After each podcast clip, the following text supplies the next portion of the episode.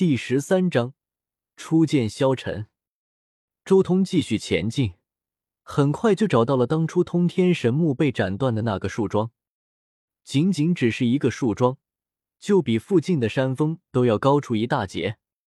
周通施展逆龙七步，一步一登天，直接登上了这个树桩。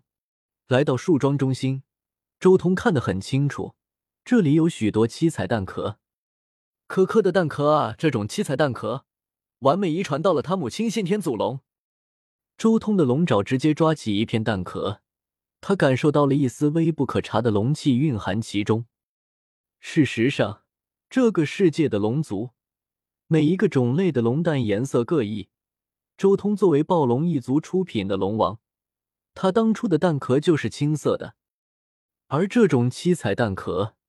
正是汲取龙源和祖龙精气而诞生的先天祖龙的象征。可惜，这棵树仅存的生机化作了颗颗的那一株圣树。要不然，凭借这里遗留下来的那些龙气，我还能更进一步。周通摇了摇头，随即静静的趴在这里，一边等着消沉，一边静静的修行。与此同时，另一边，自从龙岛重新封闭之后。整个龙岛上面的修士也组成了各种各样的联盟。不过，很显然的一点，那就是这些龙岛上的修士都是长生界本土的修士，都是本土的天才。他们也大部分都互相听说过对方的名字，除非有仇的那种，要不然结盟是很简单的事情。自然而，作为从下界飞升上来的萧晨，就属于被他们排挤的范畴了。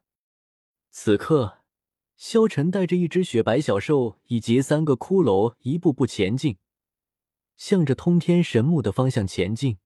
准确来说，是这只雪白小兽在引路，带着萧晨他们前往他的出生地。这是一只半尺长的雪白小兽，看起来像是一只小老虎，又像是一只小狮子，不过它更加漂亮，浑身蓬松的白色长毛，洁白无瑕。如同丝绸般柔顺光亮，好似每一根毛发都闪烁着白色的光华。它浑身充满了灵性，一双大眼睛如同两颗宝石一般明亮，每次眨动都扑闪扑闪的，充满了灵气。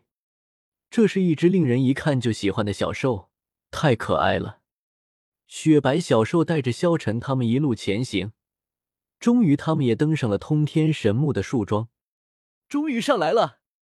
萧晨有些感慨，站在树桩旁边都有种一览众山的感觉。卡巴，卡巴，卡巴。不过就在这时候，萧晨忽然看到自己身边的三个骷髅竟然全部躺下装死。喂，你们几个搞什么？萧晨有些不解，这几个骷髅什么鬼？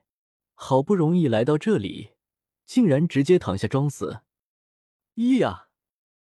忽然，萧晨一愣，被他抱在怀中的白色小兽忽然用小兽爪抓了抓他的衣服，然后指了那树桩中心的方向。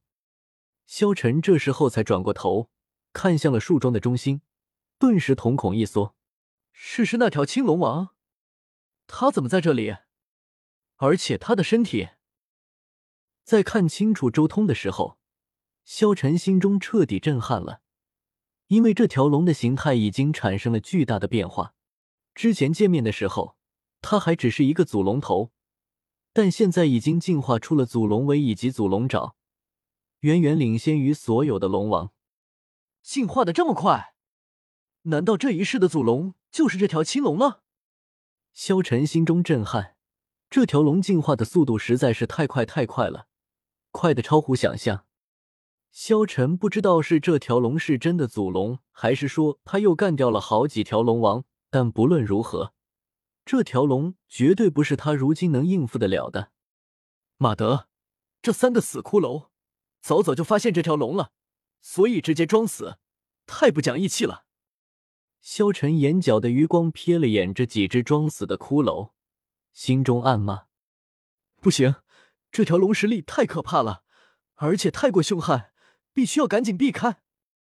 萧晨几乎下意识的按住了想要冲出去的雪白小兽，一念至此，萧晨当即准备要离开。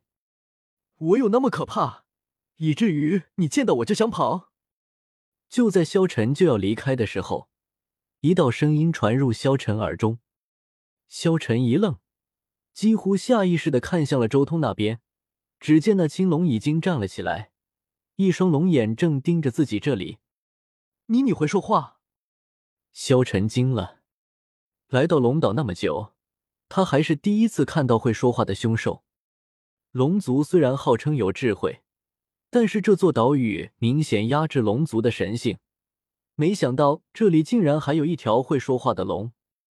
你在想，龙岛压制龙族的神性，我为什么能保留神智？甚至还会说话。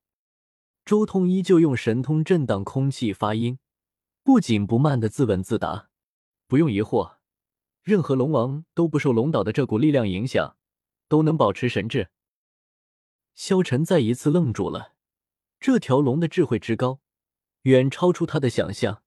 这不仅仅只是保持神智那么简单，甚至他有了洞察人心的力量。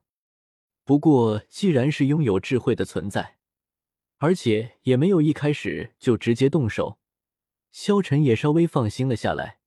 至少眼前这条青龙是可交流的存在。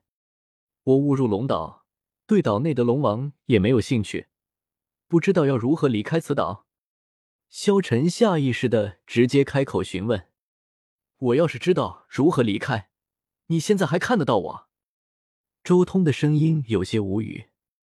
不过，正是这带有感情的一句话，令萧晨更进一步的放松下来，令他的戒心再一次降低了。而随着戒心的降低，萧晨几乎下意识的察觉到了，眼前这条青龙王绝对不是用嘴巴说话，而是用神通或是某种特殊的力量震荡空气说话。他这种类似于赋予术的法门，竟然还能模拟出如此生动的语气。萧晨心中更是有些震惊了，这种对力量的控制力就不是简简单单能做得到的。他扪心自问，自己也能以类似赋予术的方式交流，但绝对不可能让自己的声音出现这种语气。咿呀，咿呀！这时候，萧晨怀里的雪白小兽有些忍不住了，不住的开口叫唤，声音有些着急。虽然语言不通。但是周通却隐约间明白了他说的是什么。周通侧开身体，让开了身后的东西，道：“你是说这里有你的东西？如果是这些彩色蛋壳的话，那大可不必着急，我没有动它。”